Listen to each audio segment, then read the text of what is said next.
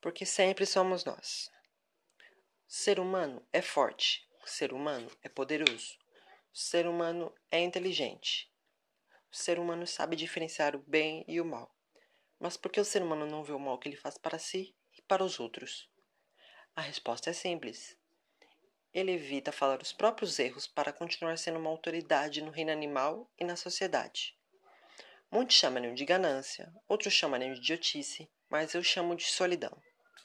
A natureza é um ambiente frágil e delicado, que se prestar muita atenção, você poderá ver quão belo é esse mini universo, fruto de milhares de anos de evolução.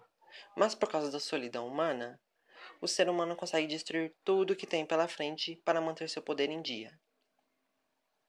Acabar com o reino animal destruir todo o ecossistema se tornou um objetivo supremo do ser humano.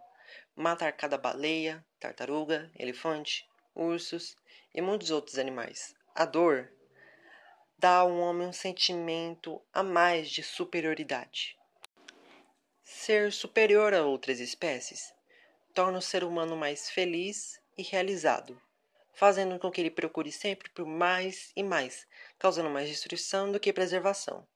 O ser humano sempre procurou expandir seu conhecimento, território e sua superioridade entre os outros que causou em guerras, com bombas, destruição do meio ambiente, genocídio e massacre de várias espécies.